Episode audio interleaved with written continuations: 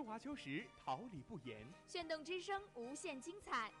FM 七十六点二。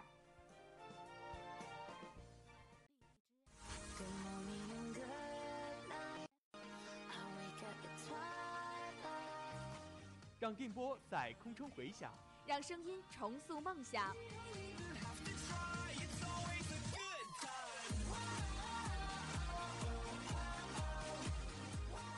在青春的旅途上，用电波打破沉寂。在年少里，声音尘封迷茫。我的快乐源泉，我的青春宣言。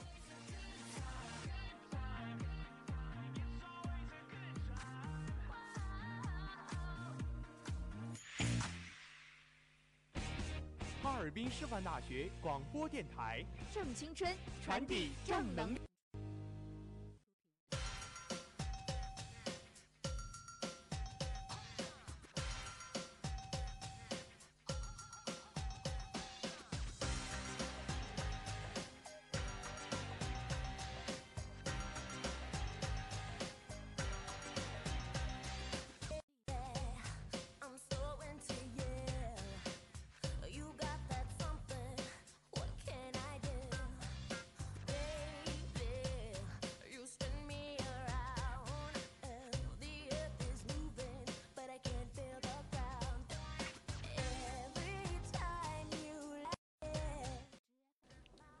我们是发现者，为您寻找社会大事小情；我们是传播者，为您讲述世界奇闻趣事，聚焦最热话题，探寻事件真谛。快乐广播，快乐生活。这里是调频七十六点二兆赫，哈尔滨师范大学广播台，每天中午为您带来距离。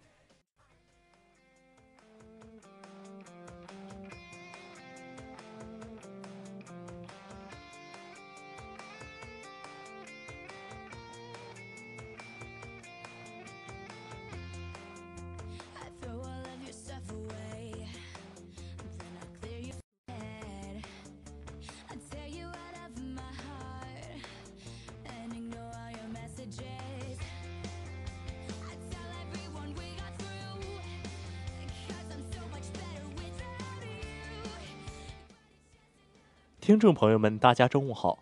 今天是二零一七年五月二，农历四月二十八，欢迎大家的准时相约，我是播音陈硕，感谢大家的准时守候。大家好，我是播音司淑宁，代表直播间里每一位辛勤工作的广播人员，感谢您的准时收听。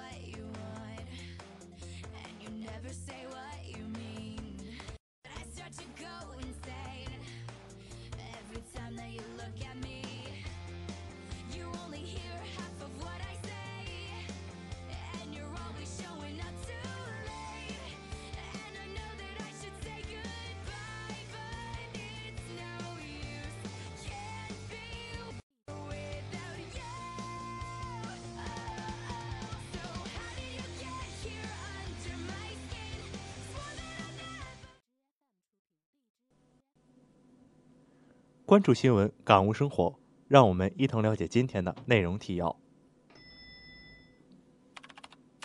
对标波音七八七即将上马的 C 九二九才是真正大飞机。特朗普首次出访压力大，美国国内一片讥讽。韩媒寻找一切蛛丝马迹，只为验证中韩关系破冰，可燃冰成中国王牌，或使世界油气队。第七十届戛纳电影节开幕，国际明星云集。二零一七快男三百强集结长沙，李健、陈粒、罗志祥任音乐召唤师。电影《让爱活下去》首映发布会，传递温暖正能量。秦一智，共青团为青年服务要到网上去，建设网上共青团很重要。预知详情，请锁定资讯零距离。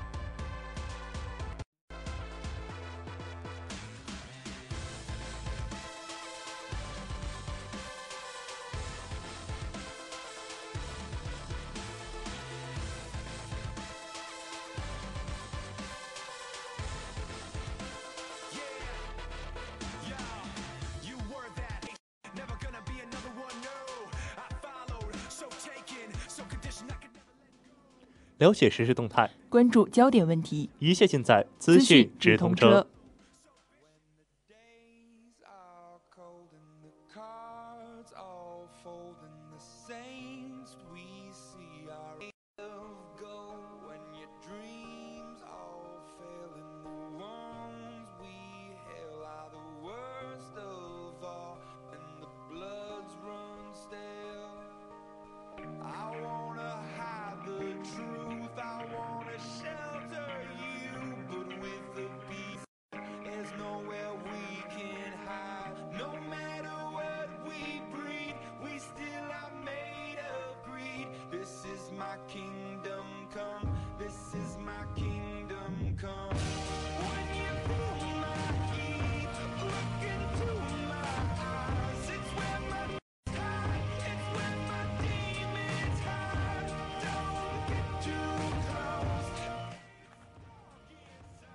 对标波音787，即将上马的 C 九二九才是真正大飞机。五月十九号，中国商飞的公众号“大飞机”发布了这样一则消息：日前，中国长金壮龙到中俄国际商用公飞机有限责任公司开展调研。看上去是一条简单的领导调研消息，但传递的信息可不简单。这是 C 九二九远程宽体客机项目的承担方，第一次公布它的名字——中俄国际商用飞机有限。去年六月二十五号，在习近平主席与普京总统的见证下，中国商飞公司与俄罗斯 UAC 公司签署了项目合资合同，中俄两国企业就研制宽体客机正式确立合作关系。去年十一月的珠海航展上，中俄两家公司又共同展出了一比二九模型。双方透露将按照对等原则开展研制工作，在上海组建合资公司作为项目实施主体，飞机总装将在上海完成，所以这将使上海再一次承担起国家重任，再次踏上研制大国重器的征途。金壮龙对宽体项目研制和合资公司筹建进展表示肯定。他表示，宽体项目团队主动作为，推进有力，与俄方配合默契，各项工作取得了重要进展。下一步，宽体项目团队要站在战略的高度上，科学规划能力建设，扎实推资筹建和后续运营工作，把合资公司运营好，把中俄远程宽体客机项目打造成为中俄合作的典范。从中国商飞董事长讲话的字里行间可以看到，C 九二九项目正在全力推进，双方合作顺利进行。可以预见，全新的合资将正式问世，而 C 九幺九的成功首飞，也一定为中国商飞打下一针强心剂，奠定了研制下一代宽体客机的信心。航空业内人士指出，从 CRJ 二十一支线飞机到 C 九幺九窄体大型客机，再到 C 九二九宽体客机，中航制造业的发展路径科学规划，一个机型一个机型进行积累，前一个机型的设计研究技术、制造工艺和试航取证经验都能应用到后一个机型上。业内专家表示，相比 ARG 二十一的艰难起步，从目前看，C 九幺九进步大得多，机难度极大，但现在有了大量积累，相信我国航空制造业会更加游刃有余。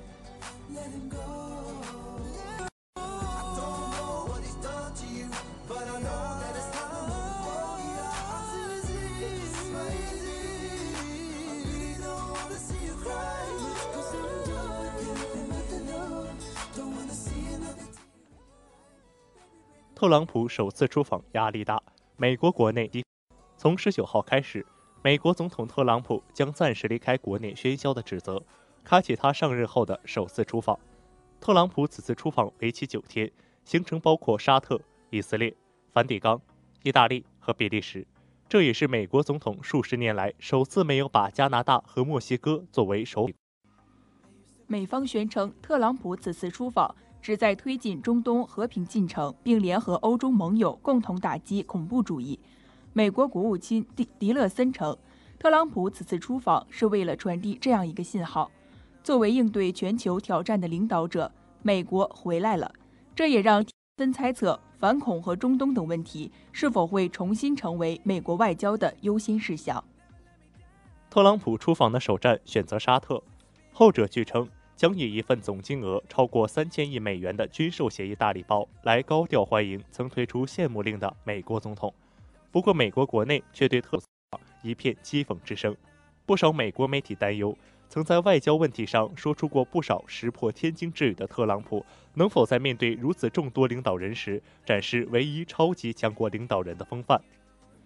德国之声十九号称，被一系列内政危机搞得焦头烂额的特朗普将开走的首次首访行程。九天内，他将访问五个国家，包括世界三大宗教——犹太教、伊斯兰教和基督教的圣城。此外，特朗普还将出席北约峰会和 G7 峰会，期间不乏棘手的外交问题。报道称，直指特朗普本次在国际舞台上亮相之际，正是他在国内陷入重重压力之时。喜欢在各种问题上对特朗普挑刺的美国媒体，曾把一直未出访的特朗普讥讽为“宅男总统”。华盛顿邮报称，特朗普此访有两个不寻常，其一。外访时间晚于大部分前任总统。奥巴马上任百日时已进行过三次外访，到访九个国家。其二，特朗普打破了近十年来美国总统首次外访地均选择加拿大、墨西哥的传统，背后考量耐人寻味。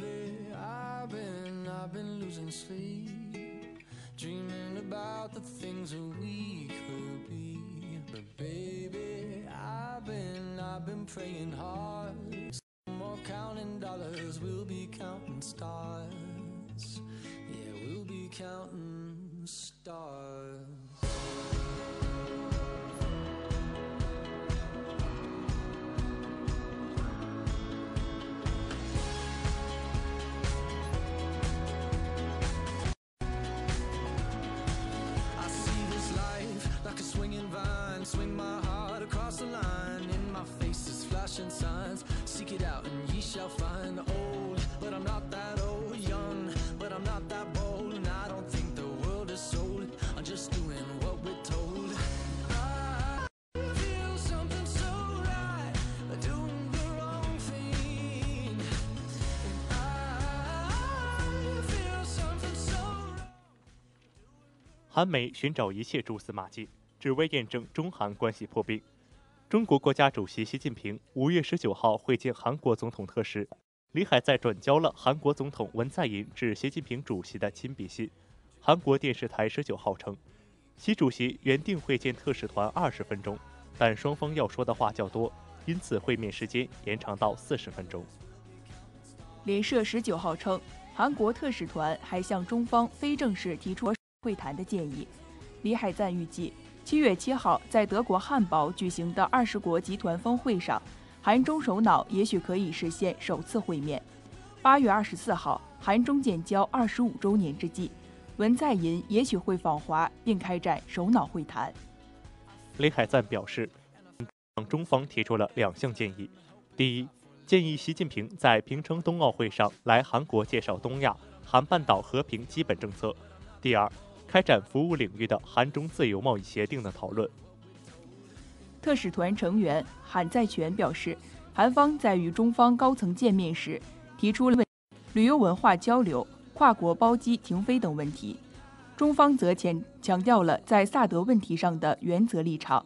韩国申从浩认为，中韩两国似乎在早日解决萨德问题上达成共识，但问题的关键是美国是否同意解决萨德问题。预警雷达等萨德核心装备已经开始运作的现实情况，文在寅政府打出国会讨论牌，但有外交人士认为，如果韩国新政府强行要求美国撤走萨德，会给韩美同盟带来不小的负面影响。韩国国立外交院金汉全教授认为，不得中方更担心韩国被纳入美国导弹防御系统，韩国有必要向中国说明，韩国自己构筑的导弹防御系统将与美国 md 系统完全分离以获取中方信任。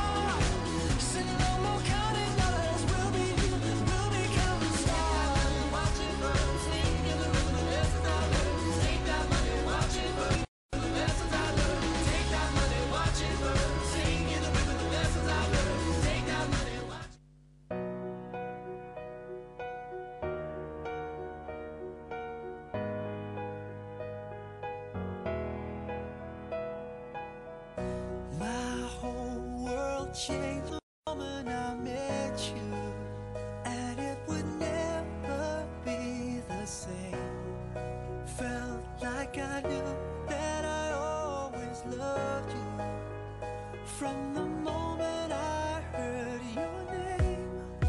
Everything was perfect, I knew I was worth it. Our own miracle in the making. Until this world stops turning, I'll still be here waiting and waiting to make. 可燃冰成中国王牌，或使世界油气价格崩溃。 据报道，根据中国国土发信息，中国石油专家在全球首次从南海海底开采出可燃冰。这种天然气水合物本身不是革命性的，其丰富的储量遍布全球，但迄今为止没人下决心开采它，原因很多，包括技术和经济因素。国土资源部地质调查局副局长表示，能够成功实现这种有益矿物质开采的事实证明，在理论基础和相关技术方面，中国取得了前所未有的成功。这意味着中国在开采可燃冰上占据了领先位置，它将会是继美国引领页岩气革命之后的由中国引领的新一轮天然气，将推动整个世界能源利用格局的改变。毫无疑问，如果中国确能成功实现工业开发可燃冰，那么北京在同美国争夺世界最发达经济体的战役中，又多了一张非常重要的王牌。因此，中国官员的喜悦之情完全给。根据塔斯社消息，中国专家是从水深超过1.2千米的海底提取出样品，水下井位于香港东南部方向285公里处。据悉，一立方米的该物质等同于160立方米的气态天然气，加100升天然气的汽车能够行驶300公里。加入可燃冰，那么理论上100升可燃冰可跑5万公里。显然，该技术完全可能使世界油气价格崩溃。不过，目前这只是未来的计划，未来会有多远？无疑，中国不会将该计划束之高阁。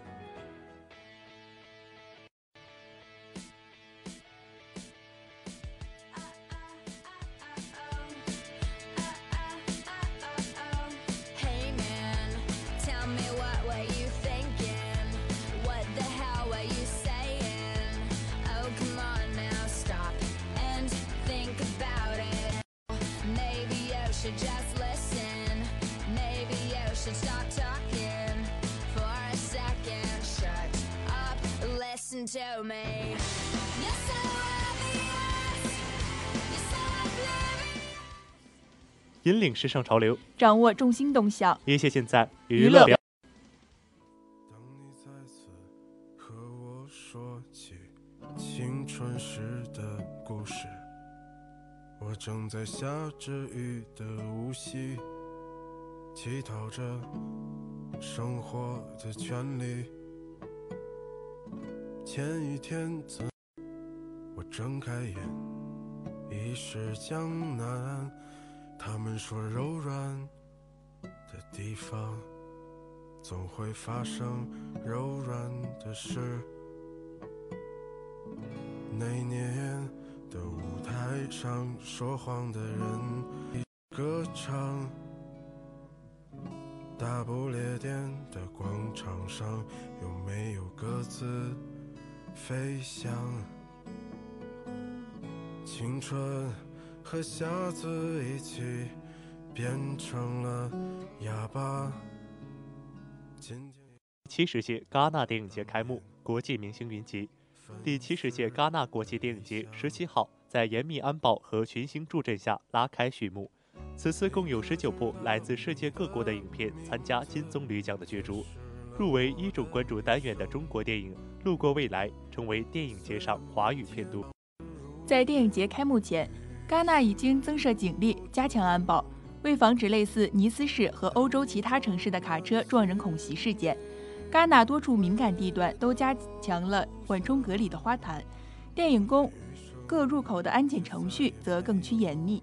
但紧张的反恐形势，影坛盛世迎来七十华诞的盛典，众多来自电影界、时尚界和娱乐界的国际明星前来助阵。主竞赛单元评委范冰冰，路过未来主演杨子姗、杨紫琼、李宇春、王珞丹、洪金宝等华人明星也纷纷亮相开幕式红毯。法国导演乐上的《伊斯梅尔的幽灵》被选为开幕影片。在首映礼前的开幕式上，作为主持人的意大利女星莫妮卡·贝鲁奇宣称，电影的身份无性别、无旗帜、无国界。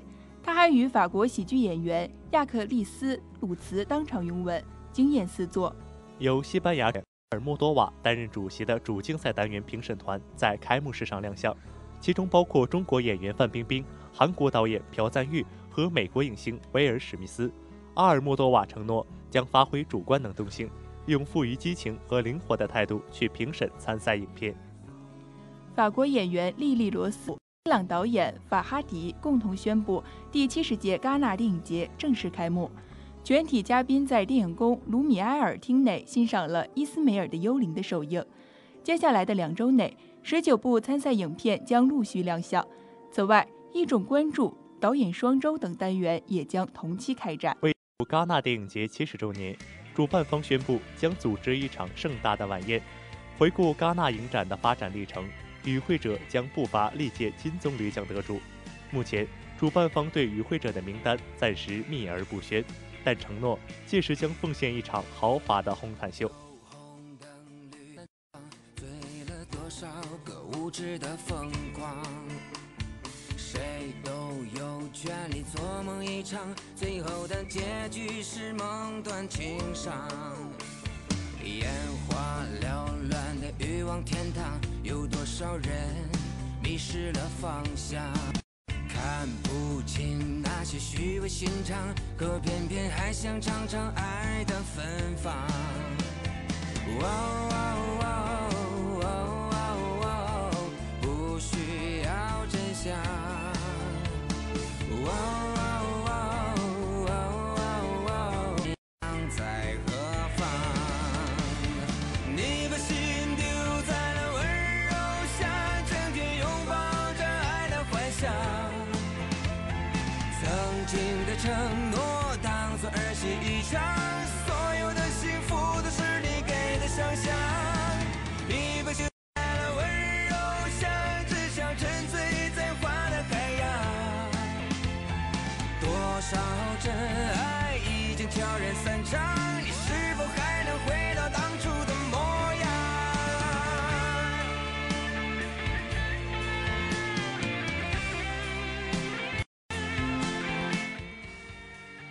二零一七快男三百强集结长沙，李健、陈粒、罗志祥任音乐召唤师。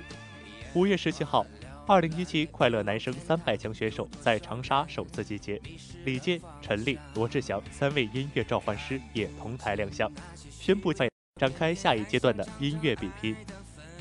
今年的快男赛事面向全球进行选拔，官方发布的大数据显示，今年快男主打小鲜肉，九五后报名参赛选手占总人数的百分之三十五，选手来源更加国际化，除有全国各地的选手报名外，来加拿大、美国、马来西亚、泰国、新加坡等国家的选手漂洋过海来参赛。当天的发布会上，三位音乐召唤师李健、陈粒、罗志祥首次同台亮相。接下来的三百进三十晋级赛中，音乐召唤师要在六十秒内迅速、专业的评判选手的表，自己心仪的音乐人才与其并肩作战。对此，三位音乐召唤师均表示，今年选手的颜值普遍偏高，但这并不是他们评判选手的主要标准，选手的音乐性才是首要因素。李健还表示，自己的责任除了让节目更好看外，还要发掘好的，让你的学员发挥优势，那才是自己真正的优势。陈粒更青睐有新鲜元素和特质的选手，并称会为自己选中的选手量身创作一些歌曲，声称来带队拿冠军的罗志祥目标明确，要找的就是唱跳型选手。据介绍，照了六十秒极速生存挑战外，快男三百强还将继续面对挑食少女团的严苛评选。海选阶段，这种女生选男生模式以初显威力，刘洋、杨罗罗、刘力扬等一大批快男选手迅速走红。发布会现场便有诸多迷妹为其助阵。这些以九五后为们将如何决定快男去留，令人期待。是错过风景，不能回头。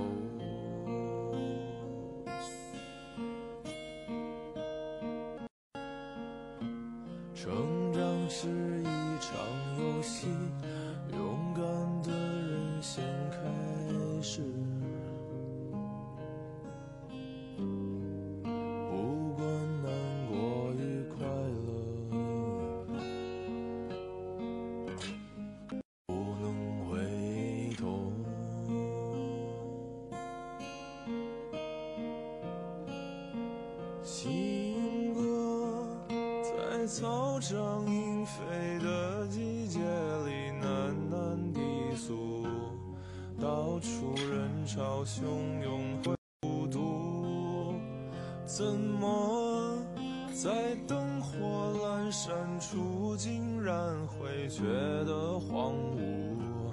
从前轻狂绕过时光。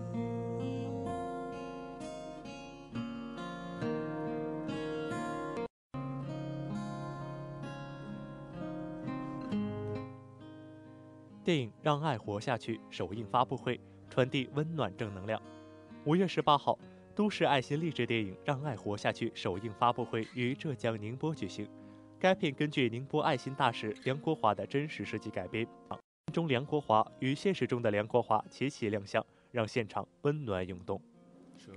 据悉，电影《让爱活下去》由中共宁波市委宣传部、宁波市对外文化交流协会、中共江北区委宣传部、宁波默默影视联合摄制，监制曾浩文，导演扎文白、德俊、徐玉兰、李文俊、卡奇等主创亮相此次发布会。该片改编自宁波爱心大使梁国华的真实事迹，主要讲述了湖北籍外来务工人员梁国华虽然患上尿毒症，却用自己的善良收获了宁波人民的爱心。之后不仅成功战胜了疾病，且从一个绝症患者重生成为幸福的新宁波人的暖心故事。影片中，梁国华的扮演者夏德俊一下飞机就奔赴首映会现场，他高歌一曲土家族民歌，为首映助兴。而现实中的梁国华则在观影后眼中噙满泪水，一生竭尽所能地反馈这个温暖的社会。导演扎文白透露，影片分为三个层次，将主人公从弱者到强者，最终成长为觉者的过程细腻地展现出来，塑造了一个强者自救、觉者渡人的银幕新形象。影片呼唤人间大爱大德的东方智慧，是对中国优秀传统文化的继承与弘扬。文艺作品要关注，反映发生在我们身边现实生活中的美好正能量故事。宁波市委常委、宣传部部长万亚伟说：“宁波文艺要围绕身边的现实，关注火热的生活的展现宁波在城市发展中涌现出来的爱心故事，打造以爱心尚德为主题，闪耀人性光辉、叫做又较好的文艺作品，积极推动宁波影视之城的打造。”在首映会启动仪式上，还进行了老中青幼爱心传递灯带仪式，一个又点希望的灯点亮现场，许多观众眼眶通红，纷纷表示期待让爱与活下去，能感动温暖更多的人。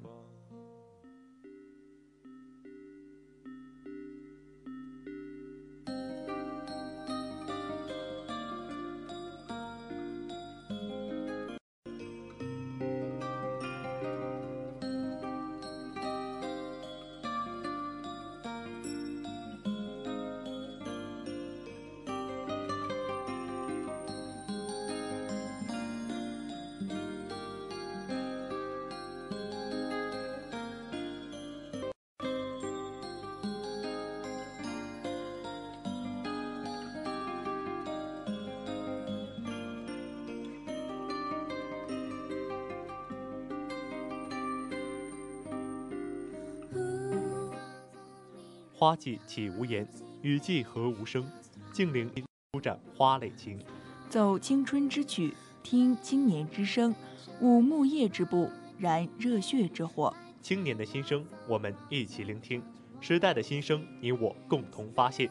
青年至上，正能量，我们在发声。让我们共同走进今天的青年之声。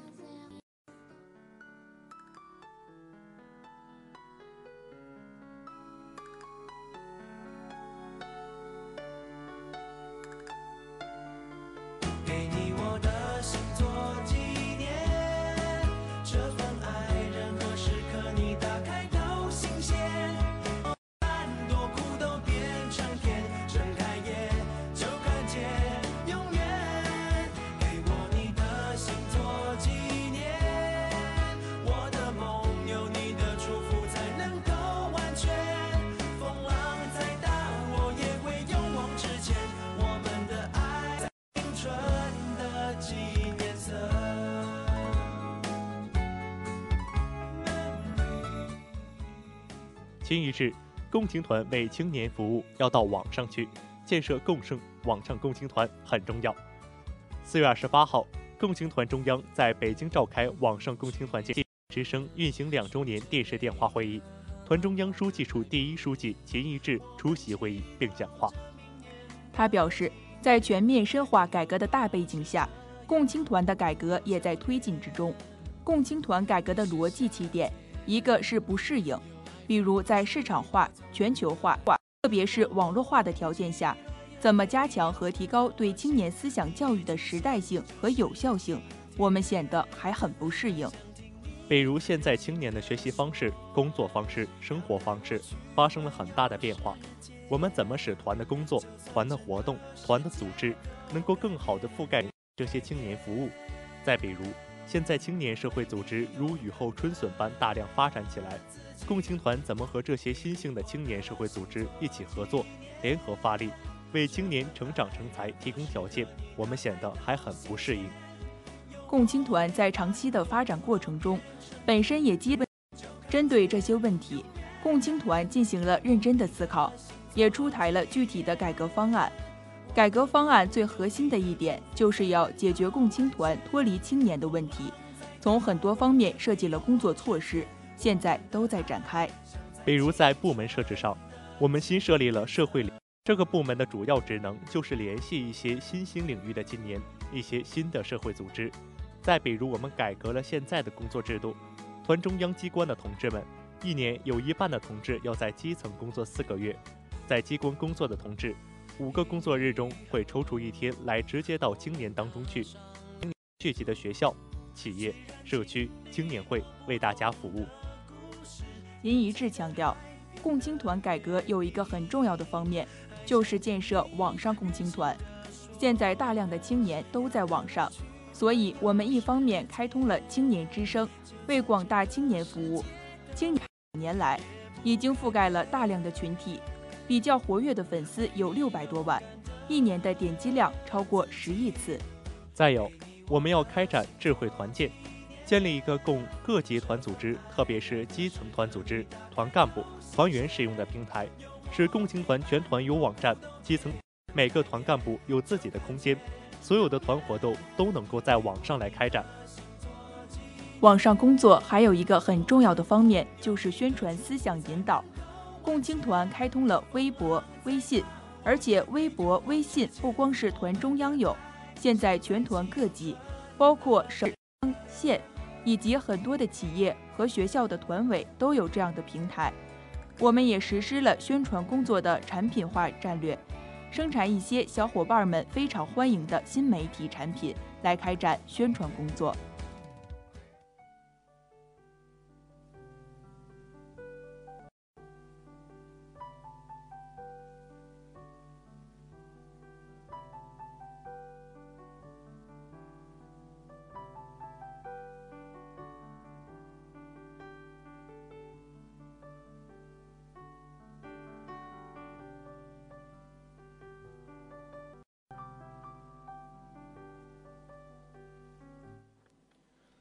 最新鲜的全球资讯，最及时的动态报道，正午时光，资讯零距离，陪您一同度过。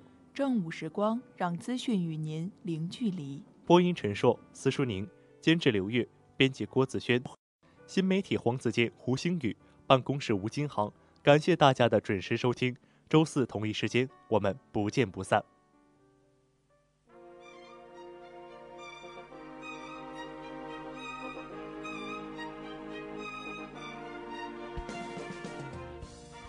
春华秋实，炫动之声，无限精彩。FM 七十六点二。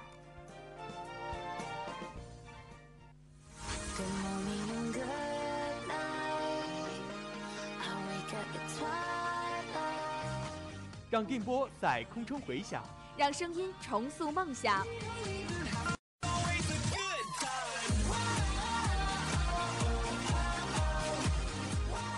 在青春的旅途上，用电波打破沉寂。在年少的岁月里，让声音尘封迷茫。我的快乐源泉，我的青春宣言。